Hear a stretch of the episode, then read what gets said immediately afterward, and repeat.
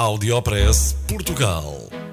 Aqui encontra as melhores práticas e os casos de sucesso dos produtos e serviços made in Portugal. Conheça as histórias de sucesso dos portugueses que estão a fazer hoje o futuro do nosso país. Porque há boas notícias todos os dias. Já a seguir, com Mafalda Ramos. Nasceu na vila de Alenquer, no distrito de Lisboa. É um homem da rádio, com muitas histórias ligadas à história da rádio em Portugal. Numa altura em que comemoramos o Dia Mundial da Rádio, o Áudio Press Portugal foi conversar com José Manuel Inácio, fundador da Rádio Voz de Alenquer. Foi uma das fundadoras da Associação Europeia de Rádios, do Instituto das Rádios Locais, da Associação Portuguesa de Radiodifusão e também da Confederação Portuguesa de Meios de Comunicação Social.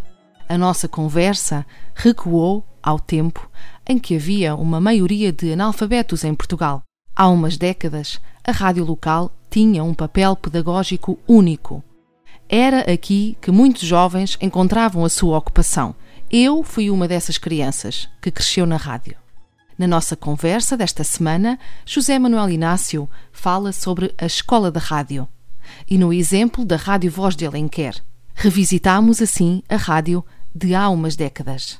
E a determinada altura que Alenquer era preciso ocupar os jovens porque eles não tinham nada uh, onde se pudessem ocupar e a rádio conseguiu aglutinar à sua volta uma série de jovens uh, e conseguimos ocupar-lhes o tempo e era isso que a Mafalda diz uh, eles precisamente um, eh, vinham eh, e estavam ali. E por outro lado, nós eh, tivemos sempre a preocupação de lhe dando alguma formação. nós aqui em Alenquer fizemos um curso de jornalistas, por exemplo, em colaboração com o Senjor. as rádios não era só pessoal nosso, vinham de rádios à volta, portanto, Torres Vedras, Vila Franca, Santarém, vinham rádios essas rádios mandaram aqui pessoas frequentar esse curso.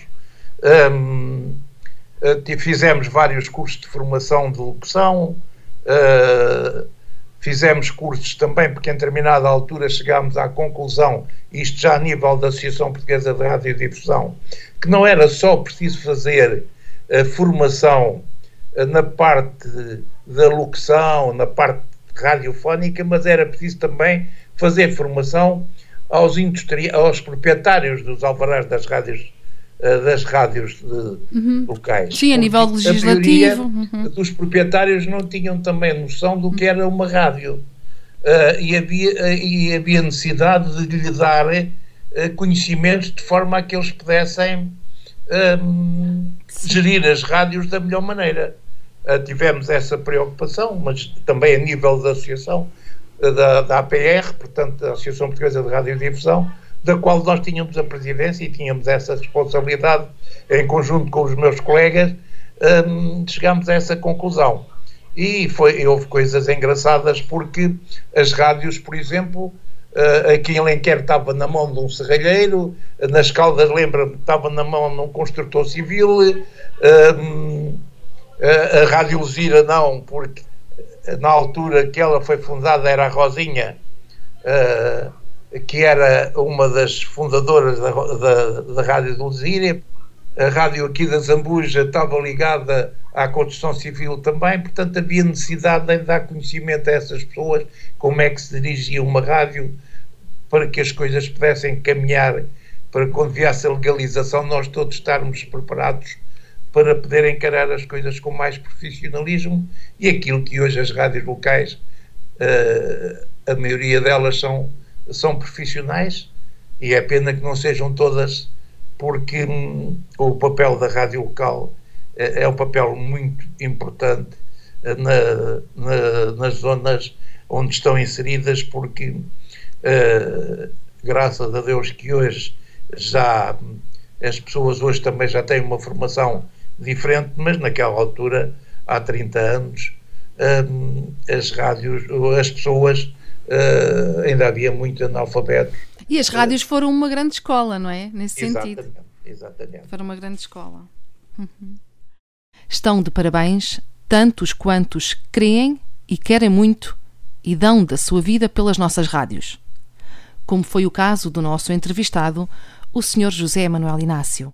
É essencial e urgente que todos contribuam para manter a rádio local ou a rádio regional no seu papel original. É necessário que os profissionais finalmente sejam reconhecidos pelo seu trabalho e que sejam mais apoiados.